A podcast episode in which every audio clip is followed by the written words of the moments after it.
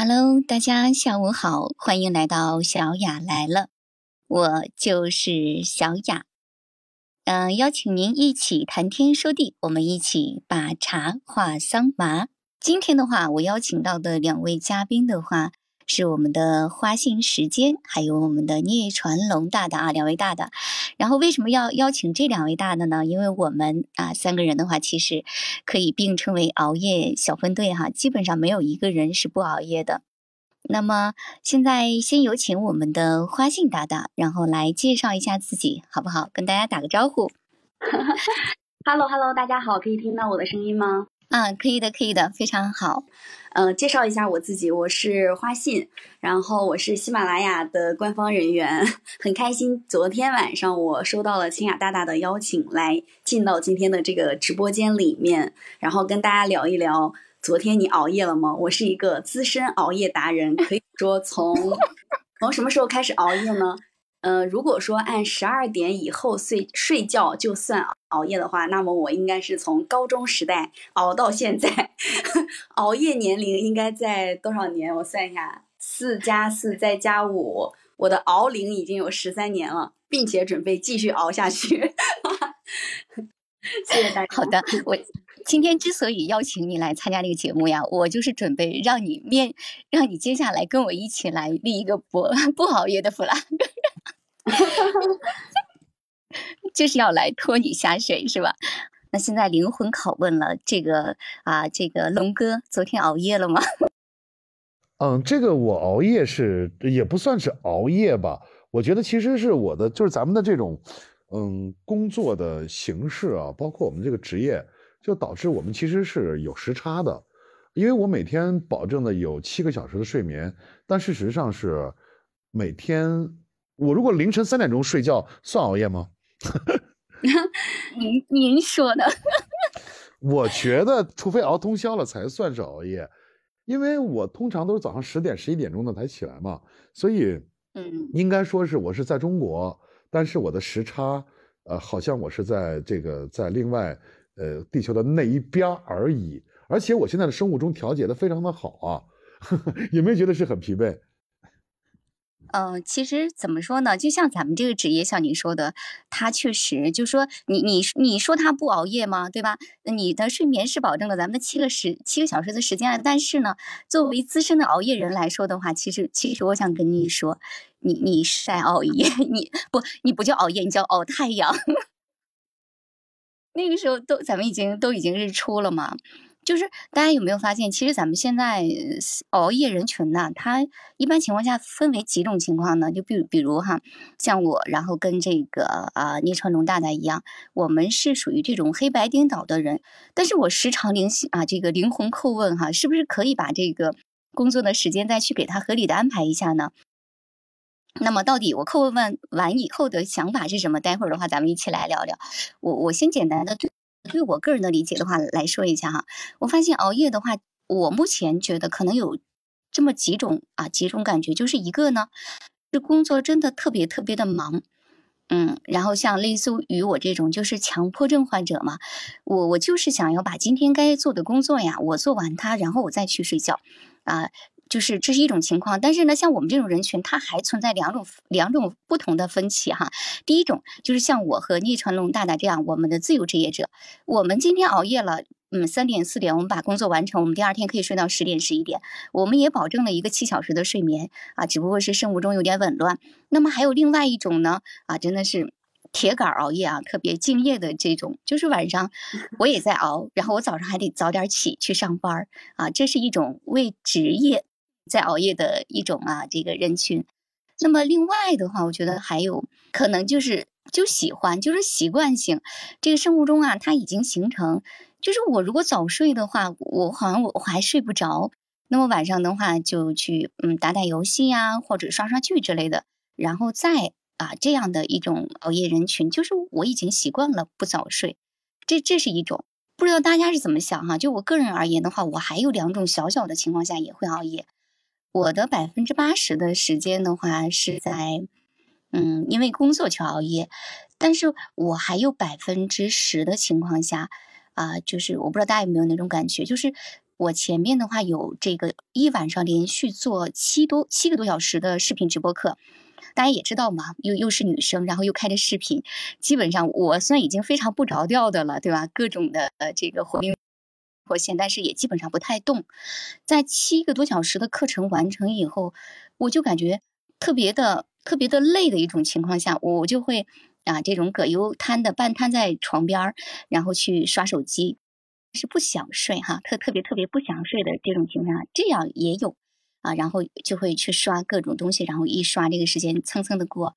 本来可以，嗯，今天已经这个完成，感觉特别累了，想早点睡，我一点睡，我十二点都睡吧，结果又到了三点啊。那么还有另外另外极少极少的一部分情况下，是我其实也没有什么事儿，但是心里呢会感觉。啊，我就会觉得好了，好像是有点有点，是不是类似于那种空虚的那种感觉，就就不太想睡。呃，这种特定的情况下，这种时候其实也不算太多，但是真的有。啊，那就比如说前一阵子嘛，大家也知道前阵阵子这个啊，所谓的这个情人节，其实对于我们配音工作者来说，情人节嘛，就是二幺四啊，就是一个调值而已。但是我的可爱啊，又调皮的这个又关心我的这个一个小小孽徒哈，一个学生在群里就问我。啊，然后老师啊，今天有没有人跟你表白？啊，本来我是没有任何感觉的，我对所有的这些节假日啊都没有感觉。然后被他问完以后，我就感觉我好像是不是少了点什么？然后，然后在晚上的时候就不想睡，嗯，就是单纯的不想睡，而不是因为我去失眠了，然后就就各种啊去刷刷小抖音，看看配音呀，看看一些刷刷一些剧情的介绍之类的。呃，其实还我觉得还应应该有另外一种。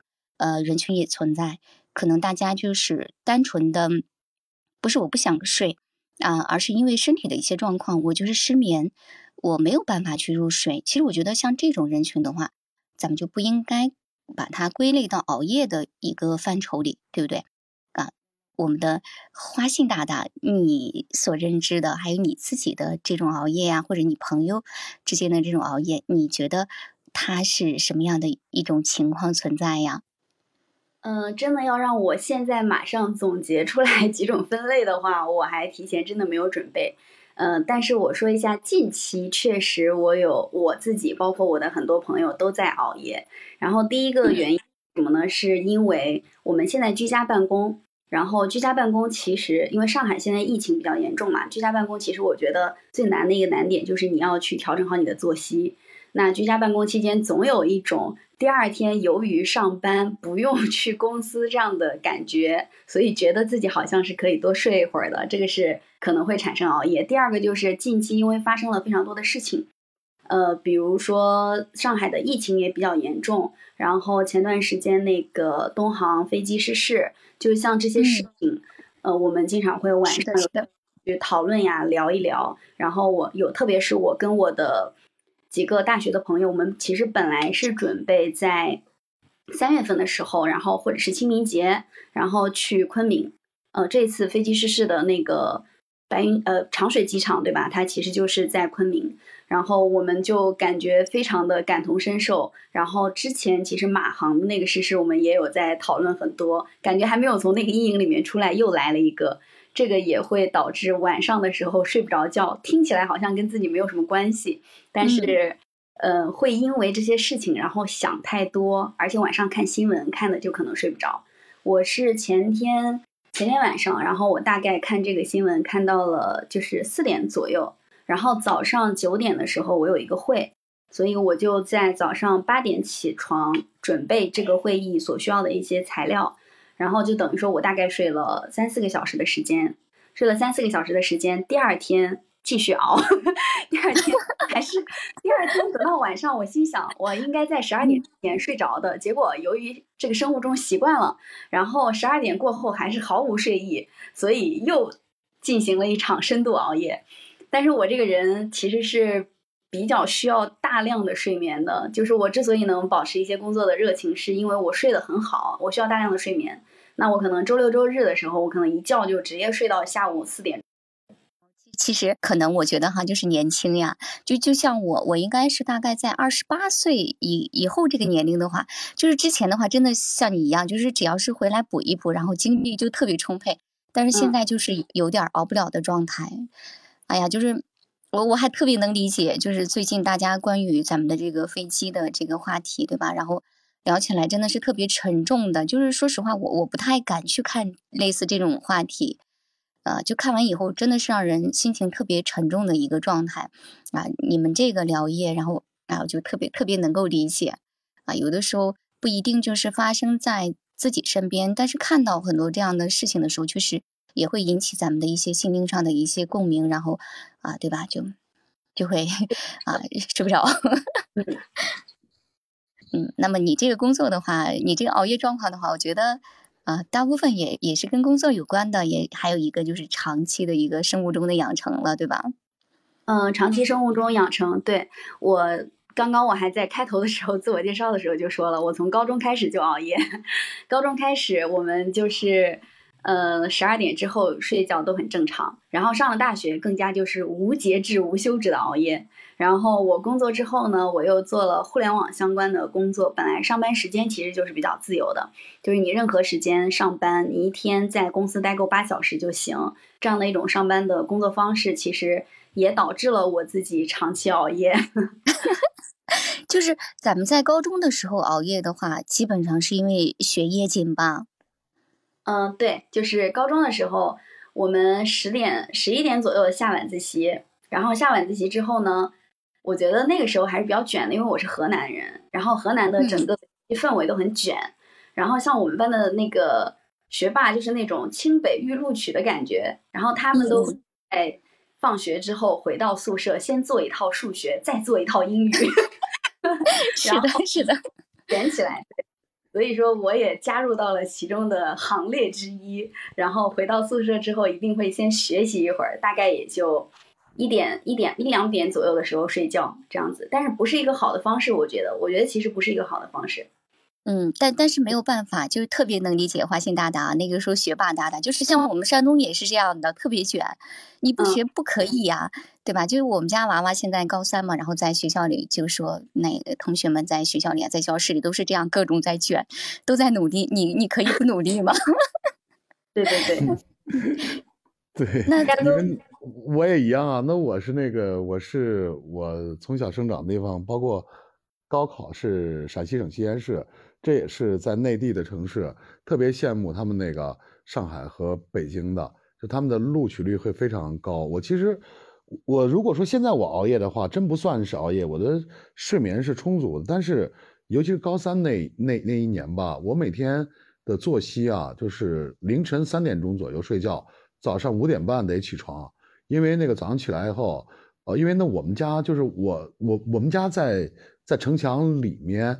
但是我当时上的那个学校是省重点的学校，那个要骑自行车要骑四十几分钟，嗯，然后就要起得很早啊，因为是在七点钟前就开始早自习了，然后实际上只能睡两个多小时，然后每每天中午呢，我就会补一个小时的觉，实际上在长达那将近七八个月的时间里面，就是每每天平均睡眠时间就是三个多小时，当然这个他的付出是有回报的。我是九四年的，呃，陕西省的高考的语文的单科状元，我的作文是满分 我的作文是尖叫的，对对对。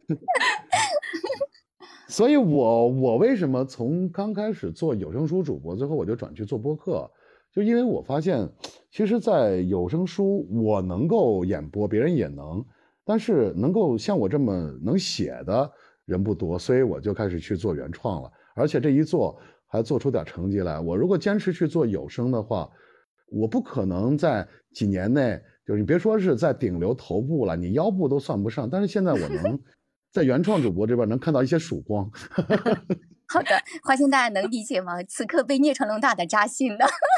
我我想说，我想跟我想跟龙哥说，龙哥，我不应该叫你龙哥，因为我是九四年出生的，我应该叫你龙叔叔。好扎，给你鼓掌。对，而且你们刚才说的，欢迎大大这句话给我扎出来，可解恨了，你知道吗？而且你们刚才说的那个，就是说那个东航的那个空难的事儿，包括说到长水机场，我是深有感触。但是我绝对不会因为这种事儿而我去失眠。你像我，我昨天晚上我做了一档播客节目，就十一点到一点的，我就直播也录播客节目嘛。呃，我录那期节目我就哭了，我现在后期还没做好，但是在我那个回放那里呢，可以去听到，因为我当时高考上的是军校，就是中国人民解放军空军工程学院，那而且就是对对对，因为咱们在四年前的那个中国机长的那个那个事儿哈，他就是军转民的一个机长，如果他只是一个民航的，是民航的航校出来的，他绝对没有办法去处理。这个事情，我就跟你们说啊，因为我对航空对这个事情有特别的了解，整个的操控过程中有三十六次的风险点，任意一次它没有处置好，那就是机毁人亡，但是它全处置好了，而且呢，就是其实这次东航的事件你们不用太恐慌，我就给你们讲几个数据，让你们，因为咱们今天讲的是 熬夜的事儿，你们要能睡着觉。第一是什么呢？第一是。呃，按照从这个运输航空每百万飞行小时重大事故率五年的滚动率来说，世界平均水平值是零点零八八，而中国民航是零，是没有。第二个是什么呢？就是在本次的东航的 MU 五七三五客机坠毁之前，中国民航已经安全运行了四千两百二十七天，约等于十二年，安全飞行超过一亿个小时，这是全世界从来没有的水平，所以你们不用去担心。这只是一次意外，嗯，特特别好，这这点我也特别赞成，给我们这个聂传能大大啊，这个强力鼓掌。其实真的是这样，咱们呃，对于咱们现在的这个航空事业，咱们国家的这些完全不用担心。但是啊，你知道吗，聂传能大大，你是男生啊，你不了解我们女生，我们去感性的去聊这个事情，我们睡不着，不是因为我们害怕担心，对，它是有更多的其他的对于呃。一百多个人的这个说没就没了的这个感慨，然后去会联想到很多家庭啊，就因此就对翻天覆地。你看，这就是男生和女生的区别。你不懂我们啊，懂懂懂。这个我我不同意啊。那个清雅，那是这样的，因为我做这档节目是因为什么原因啊？就是那我那我现在在辅导，那咱们的那有一批已经是播客毕业的呃学员，还有就已经是当播客点评官的。呃，点评官就是毕业的，呃，学生已经当点评官的，我我在带他们一块儿做商业化的播客。我当中呢有一个徒弟吧，算徒弟，他是空乘，他是空乘啊，嗯。然后呢，就是因为他跟我，我为什么昨天录这一期节目，就是因为他现在还在隔离，但他平常正常是做四休二。然后呢，呃，我正在辅导他做一期商业化的那个，就是。呃，就是空姐，她你看她的这个身份，她的这个 flag 那就非常好，她是空乘又是播客呃的主播，在辅导这个的时候，就跟他呢有一些很很多的沟通的和交流。这期节目其实就是向他这种空乘人员跟他的同行去做致敬的。呃，其实对于呃就是真正的空勤人员来说，就包括我这个前空军，我们对这个事情看得非常的。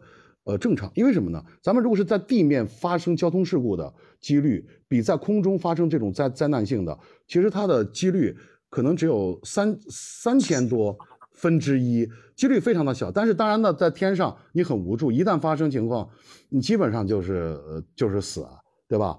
那还有一个就是二零零九年的那个美国那个萨利机长，他最后不是几个机场都没办法去停嘛，他最后就停在那个河上面了。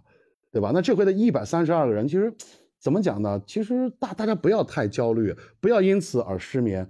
每天因为各种意外，全球每天八百多人，八百多万人死亡。所以呢，呃，要正视这些事情。嗯，就是怎么讲？就是大家不要去传播恐慌，然后呢，也不要去太担忧，因为人生这几十年，每天过好每一天，这就是最精彩的人生了。嗯，说的特别好哈，聂成伦大大，但是我必须代表我们花县大大给那个，就是你的观点，我们完全赞同，但是我们不是焦虑，也不是恐慌。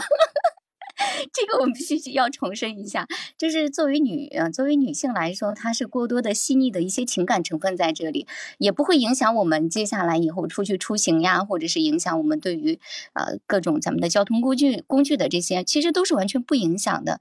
我们只是在特定的时刻，然后就去想到一些事情，对吧？然后进而有一些啊这种小女生该有的小感慨出来，这都是正常的。嗯，这个我就想想起来，就是女孩子嘛，在结婚以前就是嗲，在结婚以后就是作，但是男生就喜欢你们这样啊，没办法。这你看他又渣了，快喊他一声龙叔叔！这麦上两位单身女性，你你给我们聊这个 啊？我我就是因为刚才生气，天天这个才喊着要上麦的。对，就跟他聊，跟他聊，来扎他，就太过分了。他说的每一句话，我都好生气呀。嗯，对于理性的人来说，其实我们也有理性的那一部分。我觉得不知道这个话题会聊偏。然后这个其实角度上来说，概率性的事件也好，然后空乘人员的一些专业的角度上也好，因为我也认识一些相关的人，就是他确实就是一串数字，然后拿数据概率去分析，它确实没有非常大的恐慌的必要性。然后听起来好像也无需焦虑，但是其实对我们来说，确实是像清雅大大说的，对我们来说，它不是一个单纯的一个数字，它是一百三十二个，就是再也可能回不来的家庭。所以这个其实有的时候你看到新闻他在报道，然后你再看到各方的信息，特别是前天我看了，我又重温了一下我自己手贱，我又重温了一下那个呃马航当时呃南航还是马航当时那个黑匣子最后的一个录音视频，我觉得这个真的是让人很难以去平静的一个事情。当然不是说我每天睡不着都是这个原因，更多的是因为我自己长期熬夜，然后不自律。是我自己就是已经形成了这样的一个生物钟，是吧？那那个花信大大，你到了大学时期是为什么在熬夜呀？是因为感觉嗯和高中生活完全不一样的节奏呀，还是因为什么呀？嗯，大学时期，我觉得我大学时期之所以熬夜，最重要的原因还是因为我不自律。就正常来说，比如说像我们宿舍有一个学霸，然后他是每天晚上十二点之前一定会睡，然后第二天早上七点他一定会出现在图书馆的门口，然后这样是在学校里面，他是一年只要他在学校的所有时间，他每天都是这个样子。而我们另外有三个人，相对来说我们就没有那么自律。晚上我们可能会看小说呀，看动漫啊，包括我自己学的是国际政治专业，然后又会去聊一聊国家 国际上发生的一些，然后听起来今天聊了 邀请了两位大神，你看一个搞政治的，对吧？其实都是无病呻吟啊，然后导致自己不自律，所以由于我知道我早上也起不来，我就不选，就是基本上不选上午十点之前的课。然后加上自己也没有选上五十点之前的课，所以说呢，长期就这样熬下来了，就习惯了。嗯，好的，好的。那那我们这个聂纯龙大大呢，就我学霸呀，真的，我对我我的我觉得学霸是不是都是为学习？呃，真是因为啥呢？那我但是我这个想法稍微有点猥琐，因为我当时读着军校，我们那个呃，应该是空军系统的这个。这个这个技术院校的最高学府，然后呢，我们学校三千多教职员工，加上有个警警通联嘛，你们知不知道，在我们学校里边，加上警通联的女战士，加上我们的就是已经都可能都五六十岁的那种女教官，大概只有一百多人是女性，所以我特别怕我找不到老婆，那怎么办呢？那我觉得这个，那为了不好意思啊，我我无耻的笑了。对，那我为了以后能找到老婆，我就很焦虑。那晚上我就不睡觉。当时我们那军校的，那个图书馆里边也没有太多的那种，嗯，就是你们地方院校能看到的书。我要么就是世界名著，要么就是马列主义的那些书。但是我就尽量的去找，我连那个就什么普利策那什么新闻学的书，我就天天读，我就各种各样的书，我就想着。那有一天能见到女性的话，因为我的学识能赢得人家的青睐，起码我不能，我得脱单吧。我就是那么着，然后就每天基本上就是凌晨两三点钟睡觉。我们军校嘛，就六点半就得起来，那个军号那一响就得去跑操，呃，然后就是长期。所以我那个就在军校的时候，我的我现在一百六十多斤啊，我那一阵儿就是在军校里边，我的平均体重就在一百三之内。就是睡得非常少，就就焦虑，但焦虑我看书是为了去找老婆。以后 真的就是这样的想法。不是，那那那我这特想题外问一下，我们聂传龙大大在大学找到老婆了吗？我也想知道。我这个不是吹的，那个就那么少的女生，然后呢，那有三个呃在追求我，但是我们那个时候 不能谈恋爱，因为那是在军校，一旦被发现，就是要那个什么的，就是要被开除的，要被开除，你不是开除学籍，你的军籍也都没有了。所以那个时候只是那种男人的虚荣心嘛，有人喜欢，但是我就是不答应，我就吊着他们。啊，反正这也这对吧？都你们懂的。啊，你太难了。嗯，咱们一般一边焦虑着，然后一边还要去做出一个我我我就是不能答应你，我对这种感觉。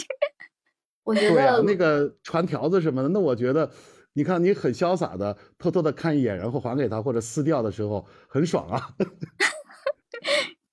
来，花信大是大大说。我觉得龙哥真的是一个对自己的人生非常有规划的人。像我自己在呃选专业，就是大学选专业的时候，曾经听过这样的，呃，高中选专业曾经听过这样的一个说法，就是说你要选择一个什么什么样，比如说男生多女生少的学校，是有利于自己在大学期间尽快的谈恋爱嘛，就是找到对象嘛，毕业之后就可以结婚。但是像我的话，我不知道是不是因为年代不同啊。对对对，年代问题。我这个纯属于是意外，这就绝对让我，就是为这个决定啊，就让我就是很多年很多天我都彻夜难眠。就是当时，那我不是高考完以后，那你估了分要报志愿嘛？然后我其实我第一志愿报的是呃西安交大的生物工程，因为我是学理工科的。然后呢，我说我们那个辅导的老师说是避免意外，你把所有能填的全都给他填上。结果我就傻乎乎的把什么什么公安院校啊，把军校全都填上，结果就不幸被军校提前录取，这不是我想要的。哎，太难了啊，挺好的啊，我们这个学霸级一路走来的这个怎么说呢？纯的纯纯的这种学霸，跟跟我们还不太一样，对吧？我个人的话，其实我觉得也跟花信大大差不多，因为。是就聊起来年代感嘛，因为我们那个年代的话，其实大家应该知道哈，我是七九年的嘛，我们那个年代的话，就是不需要太努力，嗯，就可以轻松的做学霸的那样一一种状态，然后吧，后来就。怎么说呢？然后就没有太去选择，也也是有一些后悔的，呃，然后后来我是由自学参加自学了一些自学考试的内容，应该是跟龙哥也差不多吧。我那个是自学的法律的一个呃本科学士学位嘛，是南京陆军指挥学院的那种，当然跟我们龙哥的这种是没有办法比的，但是我觉得我还是也算一个嗯不不自律的一个人。你刚才暴露自己的年龄了，咱们同一时代，我是属龙的，七六。你是属羊的，你是七九哈，咱们同一个时代。我这人就不消停。没有你，你是龙叔，我是清雅小姐姐。然后我是零五年就是少校转业之后，然后到上海去工作，然后就自己就喜欢折腾，又考了，当时没有读成西安交大，结果在上海交大考了 EMBA，又是那又学了个 Master。不行了，花心大大，发现没有？本来是聊一个啊，咱们熬夜的话题，成了我们这个龙哥的这个 专场。真的是，嗯，真的是特别优秀的啊。嗯，但我还是觉得龙哥他确实对自己非常的有规划。然后像我之前我选的时候，我就非常对那种呃什么因为性别原因选学校会嗤之以鼻的。所以我当时其实，在填志愿的时候。我的第三志愿是同济，同济是男生多女生少，然后最终我被第二志愿录取了。我们当时是五个，五个都可以选，是平行志愿。第二志愿呢，我选的学校它就是男女比例大概就是二比八，所以我在大学期间，其实我们看到我们能能在学校看到的男生本身数量上就非常，然后再加自己又比较的宅，真的非常的宅，然后我每天就是看动漫、看书。然后学专业，其他的事情也不怎么参加学校的一些活动，所以整个人也很宅，也没有像龙哥一样马上就开始立志将来一定要找到 找到对象，所以导致现在仍然是一个大龄单身女青年。其实，其实我感觉我跟花信大大虽然我们不是一个年代，但是性格的话是蛮相似的，就不会去这个规划太多，那个时候也不会去想太多，呃，就真的没有这些，嗯，未来就是比如说我去学了什么专业啊，会牵扯到结婚呐，或者找对象之类的，这些都没有考虑过的一些问题，嗯，发现就是没有办法，就只要是问我们龙哥为啥熬夜。肯定是因为工作。那我们这个咪咪是个啊，咪咪是个秘密小宝贝儿的话，你的话有熬夜的这种现状吗？我熬夜是因为不想睡，就单纯的不想睡，能就是很困，但是不想睡，我就觉得自己的时间非常的少，然后就在晚上的时候有一点儿有一点儿自己的时间吧。之所以不想睡，也是因为有了孩子之后才开始不想睡的，就是已经困得不行了，眼睛都睁不开了，有时候是被手机拍醒的。但是就是不想睡，就想抱着手机，就去感受一下有自己的那种时光，感觉好长时间没有做过自己了。不是，嗯，就是因为平常带孩子特别累吗？然后会有这种感觉出来，就好像到了夜深人静的时候，可以做做自己。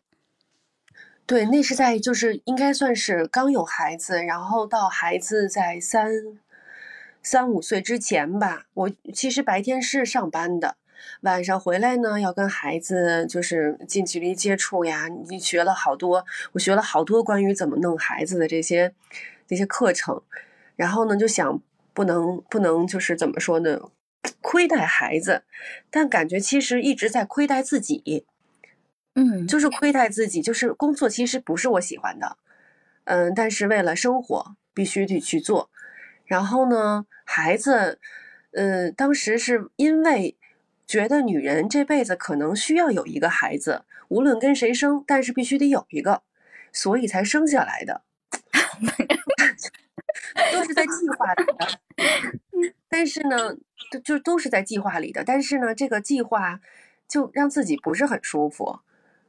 我我计划的是一四年有个孩子，因为我看了面面面相啊、命运呀、什么五行啊、什么易经啊、什么这些风水，我觉得我一四年必须有个孩子。我就在一四年要了一个孩子，然后呢，就是一切都在你的计划里，但是你就会觉得很空虚，就特别空虚，就必须晚上有一段自己的时间，然后呢干点什么都行。你说看书吗？其实也看不进去。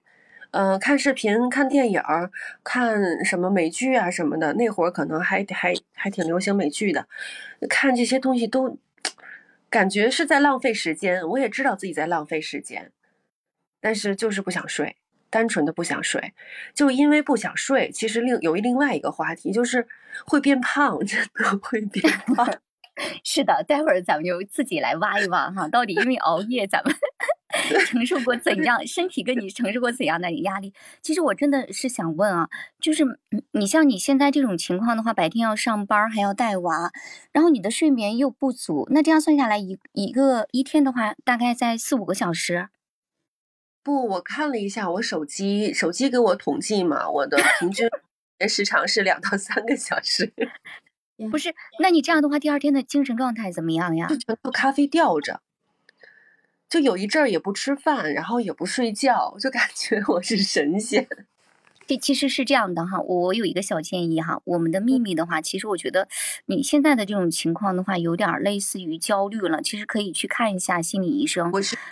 年前就是几年前，我现在不是了。我现在专职做，我现在专职在家里工作，然后我就做了一些很多自己喜欢的工作，比如说有声书啊，比如说这个播客呀，还有就是心理咨询师啊，就是帮别人排忧解难呀，还有呃对外汉语老师啊，再加上那个。我正在考一个叫什么家庭教育管理师啊，就是感觉现在的生活很充实，因为你有了自己做的都是自己想做的事情，就孩子也大，就觉得很充实。我是说之前的那个状态，就是那种不想睡啊，怎么怎么样啊，那现在。被迫必必须特别规律。孩子一开学，我每天十点就睡觉了，因为我睡不着。我不睡觉的话，我六点起不来，我起不来就没法做饭，没法做饭，然后没法送他上学，没法做送他上学。我白天一一的一一溜的工作，我自己做不完。但这种自驱力，就是因为你找到了自己想做的事情，你的人生变得很有意义，你愿意起床，愿意不熬夜，愿意不浪费时间了。我我是这样觉得。嗯，说说的特别好，我我觉得我应该深刻的反省一下，是吧？叫你起床的 梦啊，这个秘密是个秘密，不不对，你你是你是伊萨吗？对，我是伊萨，你发现了？就是大家一改名哈，一改名上来我就没整清楚啊。这这是我优秀的我优秀的学生伊萨小宝贝儿。刚才听到你说两三个小时，我就有点震惊了。还好你现在已经非常自律啊，非常自律起来了。对，其实我想想说，就是有时候，嗯，刚才欣然老师也提到了，就是不想睡觉的情况下，其实。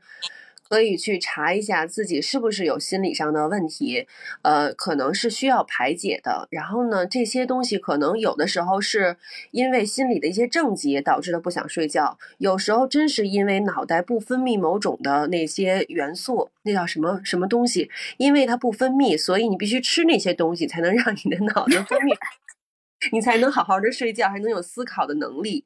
就是怎么说，它是一种呃，算是一种疾病。嗯，真真的是这样。那那那咱们说到这儿了，咱们就来扒一扒自己，好不好？大胆的来扒一扒自己，来，大家都说一下，有没有就是因为熬夜、长期时间熬夜造成身体上的一些不适啊？嘛，各位你们有吗？大家说完我也扒哈，我深刻的来扒一扒自己，然后咱们一起来拽你们的一个气虚、肺虚、脾虚。就感觉自己病入膏肓了，然后之前去看大夫，我我其实也三十多岁了，我去看大夫，大夫就说你是可能要提前进入更年期了，就是就是因为不好好珍惜自己的身体，然后导致了一些那些病啊，比如说甲甲状腺结节呀，就考虑它是切还是不切呢？因为它在三级到四级之间。切也行，不切也行。然后呢？但是我觉得要培养一下自己的心态。我觉得其实，就是可能它会变小，就是多喝中药啊。然后呢，或者怎么样，就是心情好了，它会变好的。就比如我，比如方说那个内分泌失调，其实也是因为就是长期的呃不规律生活，生活不规律造成的。包括很多肥胖，也是因为生活的不规律造成的。嗯。那个我是有深有感触的，是什么？就是我就是在二零二零年十二月一号之前啊，我都是在那个我在一个上海一个上市公司做了八年的高管嘛。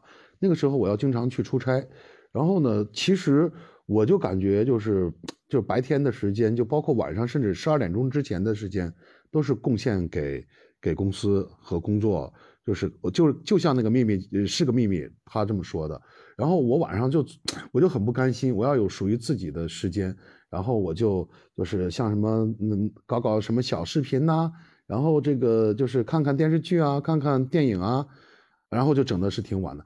那我一个就是那个时候，那我会发现啊，用这种情况下，我的胡子长得非常快，晚上，然后头发还特别容易油油。然后，但是，我自从我辞职了，有也不是辞职吧，反正是我合同到期了，我想，嗯，我想过我自己想要的生活嘛，然后我就辞职，然后就到了西马的平台上了。然后我每天晚上干的事情，我觉得是在给自己干，而且干的事情是我喜欢的，工作即爱好，爱好即工作。然后我发现我的头也不油了，我的胡子长得也不快了，我觉得这个很健康啊，我只不过是倒时差而已嘛。哇，我。这个就真的很好了。对，我还看过那个叫什么，有的人是早鸟型，有的人是猫头鹰鹰型，就是因为他们就是本身就有自己的节点，就是睡睡眠节点。有的人适合两点钟睡觉，九点钟起床；有的人适合十点钟睡觉，七点钟起床。但这可就是根据自己的这个情况而定吧。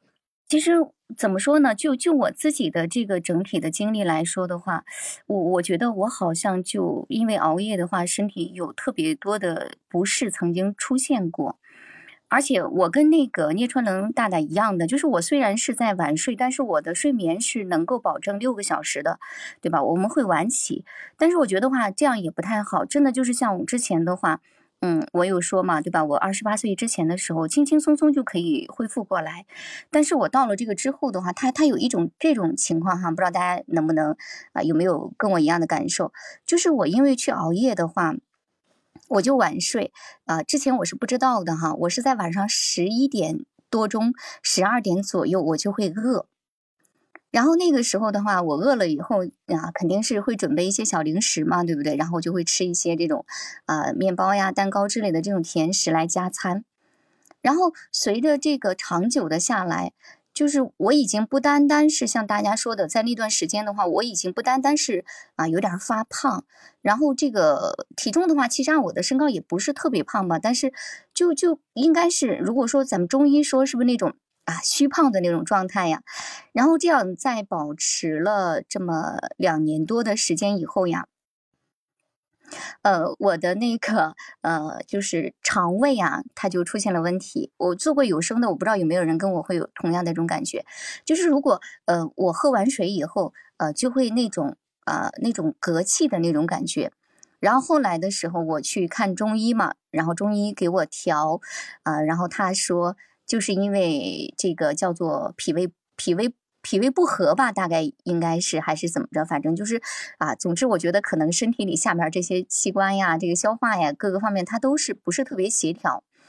然后在喝了大概有两个多月的药以后呀，啊，就是那个时候我也注意到这个，后来也了解到这个熬夜呀，加上吃甜食的不好，我也不怎么吃甜食了。然后又喝了两个多月的中药，就是嗯，意外的喜提哈。也可能是因为喝药，也可能是那个时候身体已经很不舒服了。就是你想一下，我会睡到中午起来吃中午饭加早上饭一块儿吃，然后因为呃那段时间也没有什么胃口，他胃不舒服嘛，就特别没有胃口，相对来说吃的也少，然后再加上呃喝中药调理，我看那个中大夫给我开的那个药呀，我就想笑，我我去百度了一下，因为咱们现在啊大家可能都喜欢百度哈那些药，然后我就很奇怪。呃，就是开的类那种类似于你是极度的消耗，你明白吗？身体被被掏空的那种药，哎，我就感觉，哎呀，我想当时我去看大夫的时候，大夫怎么想我呀？其实我我是一直是熬夜，对吧？一直是拼于工作，是没有其他的这种。啊，这种生活的，对不对？就就挺可笑的。然后调理去寒气的，去湿气的，然后还有调理，它叫做胃食管反流嘛，就是因为胃灼伤，然后上来灼伤食管，还会带着嗓子的一些不舒服出来。啊，整个的在喝了两个多月的时候，哎，突然之间也是因为吃饭少嘛，然后整个人就掉了有十十一二斤吧，哇，就太惊喜了。然后自己的话也把这个，嗯。这个晚就是晚上吃饭的这个稍微的去给他改了，就不敢再吃了。这是第一哈，大家发现没有？因为熬夜的话，我整个肠胃啊，这个消化呀，它都失调。呃，然后还有另外一个的话，就是我的眼睛，就是眼睛的视力的话，也是像近视眼。我的这个视力并不是太高嘛，对吧？那个不是太大度数。一百七十五或者二百左右，但是现在的话，有去测完以后。嗯，已经不单单是视力，而且还会带一点点散光出来。就是我之前的话，我坐在电脑前面，呃，就是我不戴眼镜，我可以清晰的看到电脑上的一些字，就是眼睛起码看近处是没有问题的。但现在不行，它会有一点散光出来，对吧？看看近处也稍微有点模糊，这是第二个对我眼睛的一个伤害。然后还有一个致命的呀，就是作为我们女人，大家都了解哈，都想要美。然后我的这个属于那种，啊，这个这个肯定是要感谢这个老爸老妈，对吧？从小的话就看起来特别年轻，嗯，在我二十五六的时候，人家说我像十七八，然后后来到了三十来岁的时候，也就是感觉大家感觉你像二十一二，但是我在坚持熬完两三年的夜以后，你虽然出去哈，别人也会说你，我那个时候三十多也像二十多的，但是自己已经不太想要去看镜子里面的自己了。就是皮肤呀，啊，这个脸色呀，对不对？这个容颜啊，整个看起来就就就就挺可怕的。这这是第三个啊，熬夜的。然后第四个呢，就感觉就是发际线呐，它会虽然不多哈，但是它会感觉头发会越来越少，发际线轻微的上移啊，真的是像大家网上说的那种。我觉得我要是再熬夜的话，我就会变成秃头小宝贝儿了。嗯，这是一点。哎呀，我怎么发现我被熬夜毒害成这样了？那么还有就是另外的一点啊，就是记性啊，就感觉越来越没那么好。我不知道咱们三位嘉宾有没有这种感觉啊？大大概是不是我大概就是属于熬过了，还是本身身体的话就就不太不太强？不知道你们有没有这种感觉？就是我一般我一般这样自我安慰，就是我记性不好，是因为我贵人多忘事。嗯，就就是其实，嗯啊，其实男人跟女人不一样，女人呢，嗯，是人家说睡美人睡美人嘛，那美人是睡出来的，嗯、确实要保证睡眠，而且，呃，就长期女人睡眠不好的话，像色素沉积啊等等，都会对自己的这个容颜会有伤害。刚才你说到那个视力的问题。因为我当时都是本来是我要进飞行学院的，是因为肝大超标，我只好去学地勤的。然后那个我那我当时因为那我刚才不是说那有一那有一段嘛，晚上我就狂看书嘛。但是我们军校，他到晚上到十点多就把灯熄了，然后我们就就点蜡烛，我只能点蜡烛在宿舍里面。那你你们也能想象，就男生宿舍，而且都是军人，然后那种那个味儿啊。那你不能关着窗，你关着窗那个味儿太大，然后把窗户开开，那个风一吹，那个蜡烛就晃晃晃。所以我是上大一的时候我就近视了，当时我最高是两两百度，但是我现在只有一百度，我也近视，但只有一百度。呃，这咋回事儿？那时候近视啊，咱们现在老了嘛，那老了就远视了，就是老花眼呐，所以中和了呀。这个是好事，就中和了。龙哥，你今天就是 来扎我们的。哦，我当时 是因为不能进军校，就是本来想考军校，就是喜欢喜欢当兵的人，然后呢想自己考军校，但是视力不行，就不行。那是不是按龙哥这种说法的话，就是熬夜对女生的伤害最大呀？我真的就不知道该怎么去去去总结这个这个问题哈，因为我觉得应该是对男生女生都有伤害的吧？也没有伤害，要不你看那什么？我觉得还是对女生伤害大，因为你像我们男人嘛，那我们咱们就引申一下，说男人不能娶做夜场的女人，他们就老熬夜，所以就不能娶吗，对吧？天哪，我觉得。这对男人的伤害大，因为猝死的大部分都是男性。有没有想过，就是心脏病猝死的大部分是男性，女性很少。就包括我在，在我父亲住院的时候，他是查心脏的，然后呢，就有几个女的也凑份子，然后都要做那个叫什么？造影啊，心脏造影，然后那几个女的做完造影就就就就就回家出院了，是因为就是她们属于更年期，自己觉得自己有病，但其实没病。然后呢，一些大老爷们儿都在那躺着躺一溜，然后呢，有一回来了，也特别快就回来了造影，然后说你这怎么回事？他说嗨，我这做不了，我得转胸外科了，我得搭桥。就是我觉得对男性来讲，他其实伤害。是挺大的，但是可能广大男性不太在意自己的身体健康，就不当回事儿。你有没有觉得？是，咱们就不就这个男性女性来 展开讨论了。太把自己当回事儿了，所以他觉得自己健康。只要今天我能站起来，我今天就是健康的。他没有想过我应该怎么保养自己啊，我应该吃点什么呀，或者我吃点什么药啊什么的。是，确实是这样。就是我觉得，哎呀，聊到我们女性就好难呐，这又扯到一个更年期话题，哎呀，好尴尬。其实我觉得，就是咱们生命的长度固然很重要，但是实际长度，老天爷给我们都布置好了。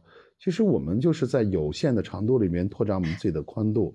那像赵本山说的哈，眼睛一闭一睁那是一天，眼睛一闭那不睁就是一辈子。当下的快乐很重要。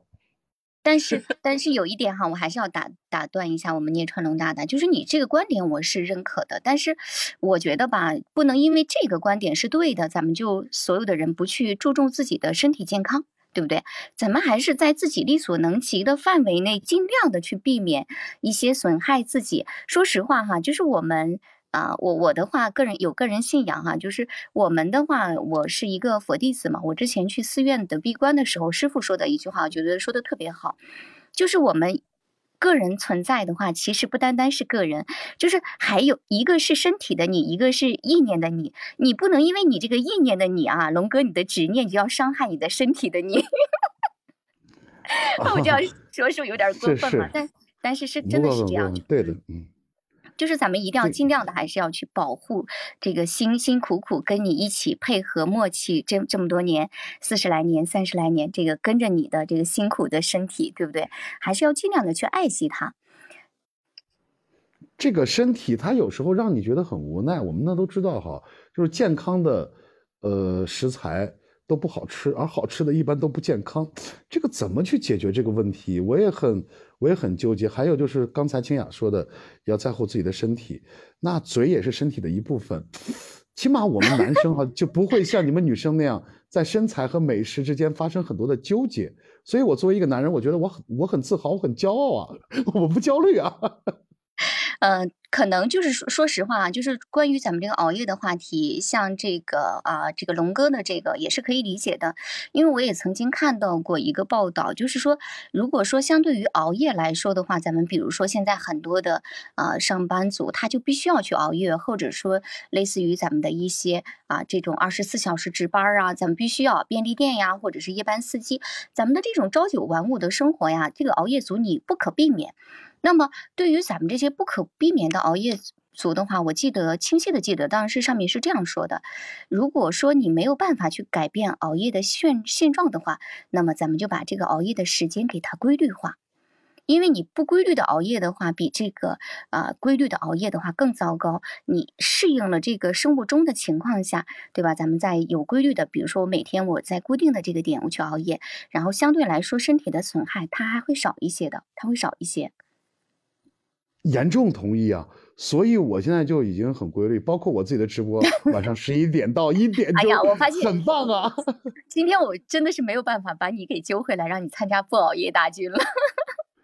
我给你上，我给你上点这个专业专业的大夫们的这个话好不好？我特意为你百度的哈，就是咱们这个啊，我看一下这是哪个大夫啊？是我们首都医科大学的这个杨大夫，他曾经说过哈。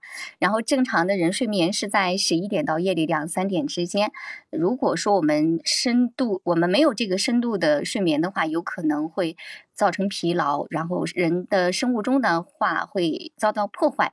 那么生物钟破坏以后呢？啊，可能出现这个啊叫做睡反夜。由于长期的紊乱的话，造成睡眠障碍或者失眠呐，或者会造成第二天昏昏沉沉，然后做事注意力不集中，记忆力下降，长期处于亚健康。啊，而且呢，免疫力也会下降，咱们会容易感冒。肠啊，这个胃肠道的功能紊乱出现啊，这个我已经出现过了。然后还会由于熬夜出现耳鸣呀，嗯，头晕呐，或者说咱们的视力疲劳、视力下降，甚至啊，有因为熬夜的话，有些病人会出现抑郁啊、焦虑啊，而且皮肤越来越松弛，皱纹增多，出现老化，同时还会诱发心血管疾病。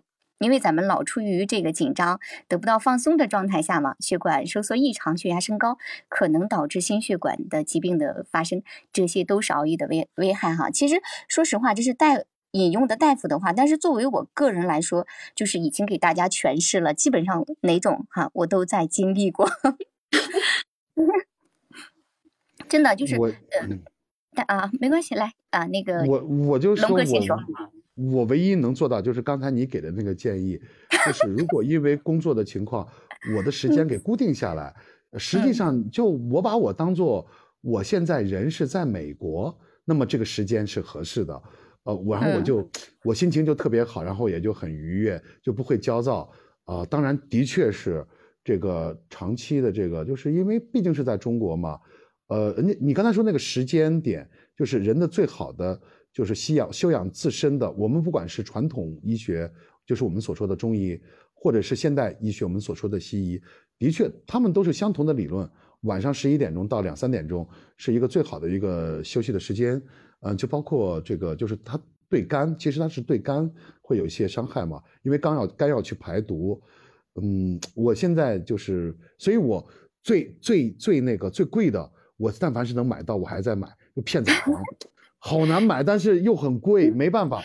为了让自己活得很开心，而且按照自己的时间去工作，呃，我这算不算给片仔癀去做广告啊？你你算。好，咱咱咱，嗯，咱不评哈。其实我想问一下龙哥，就是你是觉得晚上的这个时间特别好吗？我就我个人而言哈，我是发现。我你看，就像咱们晚上在熬，然后第二天上午是什么都干不了的。其实一天的工作时间还是那么多。我也经常会被我的学生们灵魂拷问哈，不知道大家有没有这种经历？只要是哪个地方出现了哪个有声工作者，或因为这个熬夜猝死啊，或者是因为熬夜进医院了，我的学生们会立马把这个视频转发给我。我每天就就是经常性的在这种尴尬中度过。嗯，而且我我我，而且我也真的发现了，龙哥，就是把时间调整一下的话，其实是一样的工作量，你觉得呢？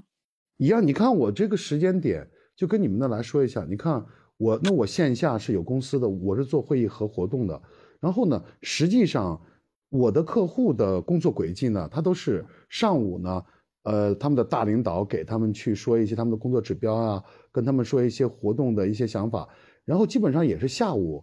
呃，我会跟客户去讲提案等等，然后呢，而且我基本上就是早上是睡觉嘛，然后都睡到十点十一点钟，然后到了下午从一点半之后，各各种线线下的生意就开始去做沟通，然后到晚上七点钟之后，因为我我不是还在喜在喜播，有很多课是要当点评官什么的，就是从晚上七点多到十点半之前，就是给学生去上课。那你我自己的私域的时间，我只能是十一点以后，而且我大多数的粉丝都是喜播的学生，那那你到最后在做自己的事情，录播课、录有声书，包括自己的文学创作，只能是在就是我下播之后。那整个这个整个把时间规划好以后，发现它很高效，而且嗯，就是白天的时候你不你不能去录啊，我也可以在公司录，也可以在家录。但问题是总是会有一些生意和有就是生活上的家人啊等等。在晚上十十点钟之前会打你各种各样的电话，你的这个整个的工作效率会非常的低，所以我觉得一切最后你你成为一种习惯的，它一定是很合理的，是最优化的一个结果。嗯嗯，好，其实我也确实，嗯，你说华信华信大大。其实我跟龙哥的观点是相对比较相似的，可能清雅大大读了很多中医学方面的一些东西，也难以说服我。因为我曾经其实也因为长期熬夜会比较焦虑。就是我以前有一个朋友，他跟我说，你每天上午十一点的时候你才起。呃，那就意味着你错过了一整个美好的上午。然后我其实也因为很多人都说早睡早起比较好，我曾经有强迫自己去早点起，因为你早点起，你就可以做到早点睡。所以早上呢，我定闹钟，七点一个，七点十分一个，然后一直到八点，中间定五到六个闹钟，每十分钟一个。华信，咱俩一模一样。嗯，一模一样。然后我发现，然后我发现我还是没起。那由于我还是没有起床，我又产生心理上的一些焦虑，这些焦虑就让我觉得，第一我熬夜了，对吧？第二我又没有早，既不健康又不自律，我真是一个 失败的人。然后后来。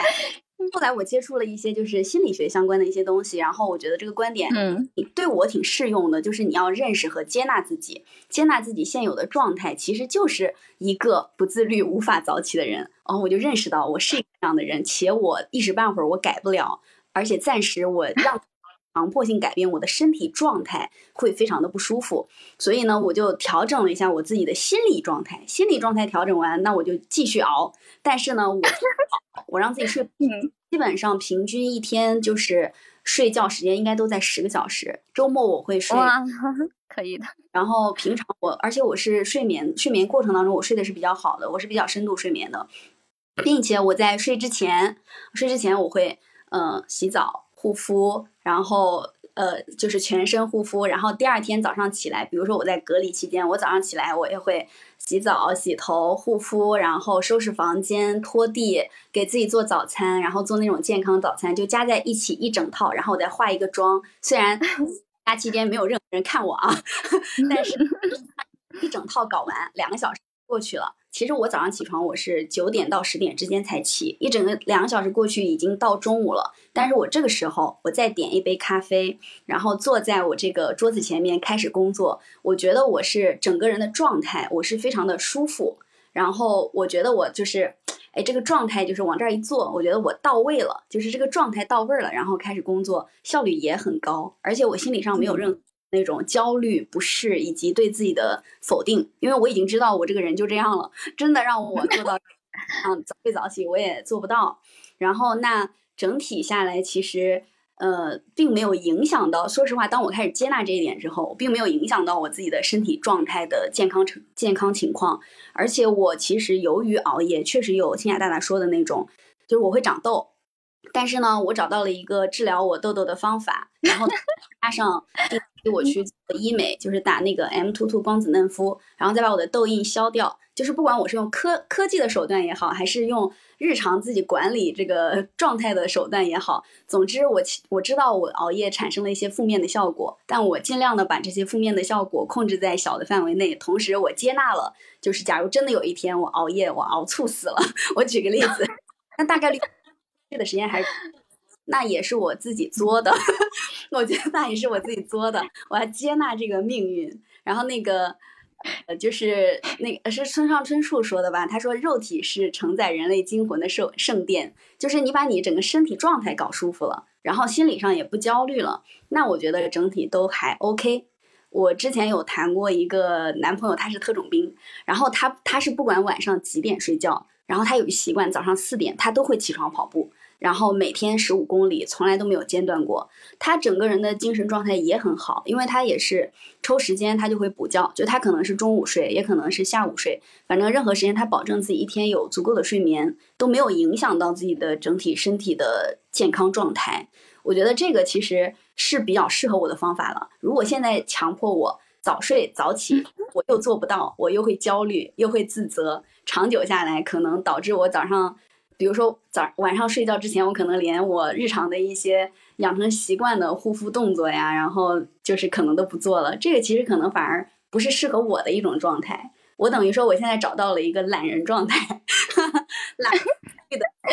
嗯，哎，但是呢，我我要说啊，整个整个世世界的推动是由懒人造成的，因为勤快的人他不会去想着改变，去优化他的工作方案，而懒人他就是在优化。自己，所以所以呢，世界的进程是懒人去造成的啊。第二个，那个花信，那我觉得哈，你的那个痘痘的事儿，应该，呃，好像你想多了。其实治疗的良方就是你找个男朋友呗，马上就治好了。你，他这个方式，你以为其实我试过吗？他他真的是有点坏。其实哈，怎么说呢？我发现啊。呃，我今天的话就是，哎呀，没有把你们拽到一个不熬夜的轨道上来。其实，说实话，就刚才花信大大的这个观点，我觉得有一点我特别赞同，就是呃，对于咱们的身心的话，让自己处在一种特别愉悦、接受自己、认可自己的状态下，那么咱们的身体状态呀，各个状态的话，它都会非常好啊。这这个特别好。但是，但是我不希望你就是非要去给自己打什么标签儿，我就是不自律小宝贝儿。它其实不是这样的。就我觉得。因为咱们长期去适应了一种事情以后，想要改变的话，它前面确实是比较难，确实是比较难。然后它会有一个慢慢的一个过程。嗯，另外的话就是你去把它定到七点八点这个起床这个时间，我我不知道你那个时候是几点睡的。你想一下，你一般的睡眠状态。对吧？它都是几个小时这种。那么，如果你在前面没你没有去做到早睡，那你早起对你来说就是折磨呀，对不对？嗯，是的。呃，所以说这个东西不是你做不到，不要给自己去定一些标签儿，而是前面没有去把自己该给的这个睡眠时间给够，它肯定是起不来的，对不对？但是这个我也要说一下，其实也不能算一种标签，我是相对，我觉得我是相对一个相对不自律的人，然后同时我。呃，不想给自己太大的那种，就是道德精神上的压力，就是比如说我一个又勤奋又自律又怎么怎么样的人，这种时候就会感觉压力大。我不如给人一种，这可能是一种策略，我不如给人一种我躺平了的感觉。嗯，其实说到这儿，今天今天咱们那个清雅大的，他这个主题是昨昨天你熬夜了吗？呃，进来一起立个不熬夜的 flag，那再走，其实。真的立不了，我告诉你为什么立不了。包括清雅，你现在也在做播客。从我们进了喜播教育学习播客八个字儿，内容原创，持续更新。你不熬夜，你能把这八个字做到吗？所以都是喜播惹的祸。哎，这这个的话，我就要套用刚才你说的这个懒人的这个了。你。之前可能没没留意，你没发现吗？我就是一个特别懒的一个人，就是我做的小雅来了这个话题的话，也是一个综合性的，就是我想到什么聊什么的类型。而且大家你们在认真的做播客，你们会去剪辑，对吧？会去沉淀它，但是我是直接立马完成上传的那个主，所以对我来说，就是我也想去把它做好，但是我没有去过多的让自己不舒服。我就是一个懒人，我就是按自己的方式来简简单单的去做。嗯，说实话哈，当然了，这个肯定也是跟咱们的教学工作有关啊。这个花信大大应该是了解的。我整个人去年一年的话，被各种上课绑定啊，就是嗯，不管是咱们的攀登课程的课呀，还是咱们的直播呀，还是一些视频的一些直播之类的，就是不停的在忙。我还有自己的录制工作，但是你不能把这个去怪到咱们的工作上面。说白了，还是个人的一个问题，也是因为我身体这块儿。给到我的很多呈现，可能因为也应该不单单是不熬夜吧，可能因为我也缺少锻炼，然后整个身体的状态给到我的感觉，我觉得还是不熬夜的好。因为我去算了一下，可能我家这边的环境相对来说就比较安定安静嘛，然后我白天工作和晚上工作是一样的，我只需要把这个强迫症改掉，因为我就是那种如果我没做完我就睡不踏实，就哪怕就就就是这样说啊，你也知道咱们是有很多的事情要处理，如果有一个人跟你说话了。你不回他那边有一个红点儿，你就很难受。我就这种人，我觉得今天所以说还是来给自己立 flag 的。而我和龙哥，我们两个 哎呀。我真的这个龙哥的话，他他的男生嘛，对吧？跟咱们也不太一样。我我我还不太想去拉他，我真的想拉着花心大的一起来力的，啊！但是你前面一番这个自己挺舒适的一些言论，让我又不知该如何说起。我今天就是要心安理得的熬，我就是要心安理得，就是太年轻可以多熬一熬，真的。我那时候熬夜打打游戏，然后在网吧一一宿一宿不回不回宿舍的。但是后来就不那样了 啊！我懂了，实际上这样意思啊，咱们就给花心大大一个时间嘛，放他出去出去遨游，他早晚会回来的，是不是？对，我觉得其实年轻可能就是一种资本，你可以浪费自己的身体，然后呢，也很也很潇洒，也快乐。然后小时候。我还就是去酒吧喝酒啊，然后醉酒啊，就觉得哇好爽啊！第二天早上起来一点事儿没有，等到三十几岁再陪客户吃饭吃饭，然后喝酒去去趟山东，我的天，那回来之后就 一个礼拜都宿醉，懂吗？就我们山东这边人比较豪爽是吧？啊，我真的是花式喝酒去山东，太爽了。这个秘密就是秘密，人们秘密是个秘密，他说的非常好，就是我们每个人就在。在应该的年龄段做应该的事情，去享受整个的人生，去规划自己的未来，我觉得就蛮就蛮美好了。嗯，就是虽然你说的都对，龙哥，但是我还依然会劝大家 尽量的不熬夜。作作为一个对作为一个资深的熬夜人士哈，深受熬夜其害的我，还是劝大家不要熬夜。嗯嗯，这样的就是以后呢，熬夜的跟龙哥玩。不熬夜的跟清雅玩，我们马上来立 flag，过分了，然后就会有一帮精分，然后又不熬夜，又又熬夜，然后又早起。嗯，这个时候他就会失眠，因为选择困难症。其实真正我觉得，嗯嗯，我觉得你可以加入到我这个，就是躺平、心安理得的熬夜这个这一圈里。更适合你玩。哎呀，我觉得我真的是一个失败的话题发发生发出者，发现没有？最后被你们摆平。那我给你们 讲一个我跟花信之间的故事啊。当时那个花信呢，就是刚接手那边的工作的时候，他每天要忙得很辛苦，然后呃，他就是然后呢还要很晚的时候才能回家。五那我当时我直播呢是就是十一点。中先录播客节目，然后将近十二点的时候，我录那个鬼故事嘛。我那我是做恐怖的，然后就为了就是跟他的时间适应，那我跟花信说说你这样，你下班回家的路上你可以听我的直播。然后我害怕他害怕，所以就把那个以后我录鬼故事我都不在那录，我都自己偷偷录，我我怕他录上他害怕。好 暖。好暖呐，对不对？好暖，呐那我刚才不应该打你，来给你鼓个掌，好不好？看你如此的如此的暖。我不叫你龙叔了，我要叫你龙哥哥。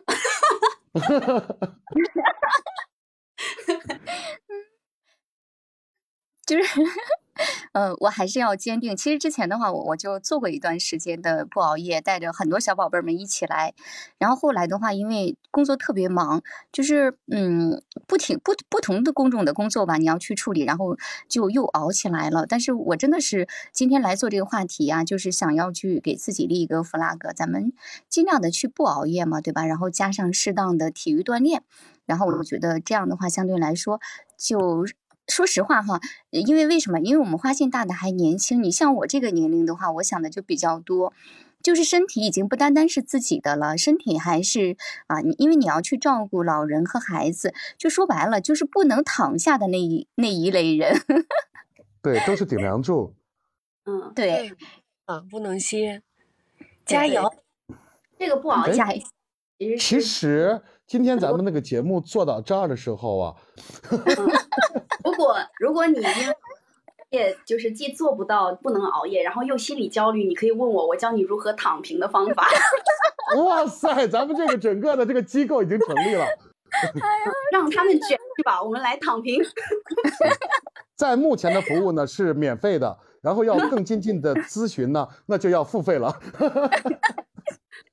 哎呀，整整个话题，因为我们龙哥，因为我们龙哥一声付费就变了。商业化主播嘛，就是这样。嗯，挺好的啊，就是花花心大大啊。接下来这个各种各种心理小问题就会戳到你了，你要小心了。好的，好的，完全没问题，我绝对教你快乐躺平，毫无嗯，好的好的，也感谢我们这个花心大大，因为他接下来的话有工作需要处理啊，这个不知道领导能不能听到啊？这是我在抓了他来这个来来偷偷的来做的，对吧？嗯，那么咱们下面的嗯这个听众的话，有没有人来支持我一把呀？因为我完全被咱们上咱们今天的两位嘉宾啊，这个给我带带到我 对，我想要去啊告诉大家一起来不熬夜，结果他们两个啊立的这个 flag 已经让我呃不不不，我都不知道该怎么说。我们这个叫做叫做策反，叫反杀，反杀。对，我成功被反杀，哎呦，好难。好的，好的。然后我这边因为接下来还有其他的工作要做，我就呃下线了。说实话，今天没有耽误到工作，因为是昨天邀请的我，所以我今天为了参加这个非常有趣的直播节目，我是早起，然后把我的工作处理好，十三点的时候啊，十五点的时候过来的，然后很开心，也希望接下来能够跟清雅大大继续有一些这个话题。当然，希望他下次还还想请我，因为这次我是策反。我已经想好了，下次在请你之前，我要充分做好被策反的准备，我要提前做准备了。嗯，好的。然后呢，我那我要说一下，在很多的观点和做事的方式上，我跟花信呢是 CP，所以呢，请他就请我，你不请他，我也不来。我要去找个 CP，太过分了，这期节目做的扎心的。那我就拜拜。好的，拜拜花信大大。其实我个人的话，真的是说实话，不管是做话题还是做节目，我就基本上不去做准备的，因为比较随心嘛。我就是想要去做自己喜欢的事情，而且我也强迫症嘛。如果我对于我特别不了解的话题，我也不太想要去展开了去说。总感觉这样的话，作为咱们有声的这个传播者的话，你要对自己的言论负责呀，对不对？要保持它的真实的一个可靠性啊。可能我想的有点多哈，这是我个人性格的原因。好，下次想想的是不多的，因为本身咱们把这个其实稍微剪辑一下呢，本次的直播呢，那就是一个呃多人对谈的播客节目。那么实际上我们就是在播客节目里边这种。嗯，观点的对立和冲突其实是具有故事性的。做一个非常好的播客节目，有几个点大家一定要注意：第一是 你要有故事；第二你要有观点；第三呢你要有正能量，因为你播的再好，没有正能量，平台不让你上架，你一切都白瞎。嗯，大家发现没有啊？下次再有话题啊，我再邀请我们龙哥和花信大大之前，我要充分的做好被他们这个策反的一个准备了。啊，就是咱们还有其他的这个听众有其他的观点的话，可以申请上麦啊。那么有吗？如果没有的话，我就总结一下哈。作为我个人来演的话，这一期小雅来了，还是因为想要去啊，怎么说呢？总结一下，希望大家在自己这个能够去安排的这个条件下，尽量的保持身心呀啊，还有咱们的身体的一个健康愉悦啊，咱们还是尽量的不要去熬夜，对吧？那么你一旦就是像龙哥这样已经去适应了一个熬夜的工作，那么也没关系，咱们就尽量的去给他固定的固定下来熬夜时间段。那么前提的话，也一定是要去保证你的睡眠。那么另外一种情况呢，如果说咱们对吧？就是单纯的不想睡啊，就是长期的焦虑啊等等这种情况，就是我希望咱们可以下面的话自己去咨询一下咱们的这个心理医生，因为很多时候的话，嗯，作为咱们的这个精神方面的一些小疾病的话，这个一点都不丢人。咱们只有做到一个有效的治疗的话，才会让自己快乐起来，对吧？其实因为咱们的这个嗯小脑袋瓜它生病了嘛，你总要给他吃点药，这都很正常。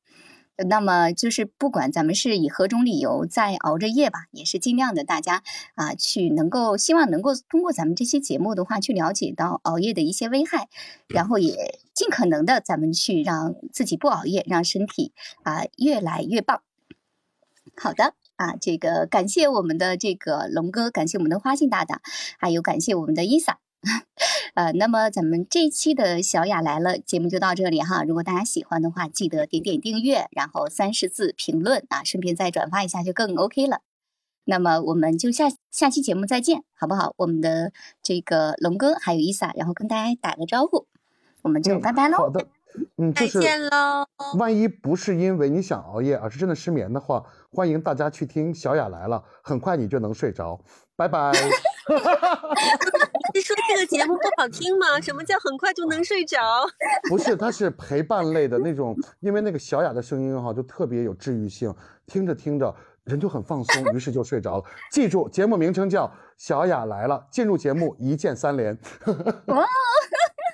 好的哈，感谢我们龙哥，终于最后再再捧了我一把。好，那咱们就到这里啊啊，咱们期待下期节目再见。如果大家有一些什么观点想要讨论的问题，也可以在咱们的这个评论区留言，然后咱们安排起来，好不好？拜拜，拜拜。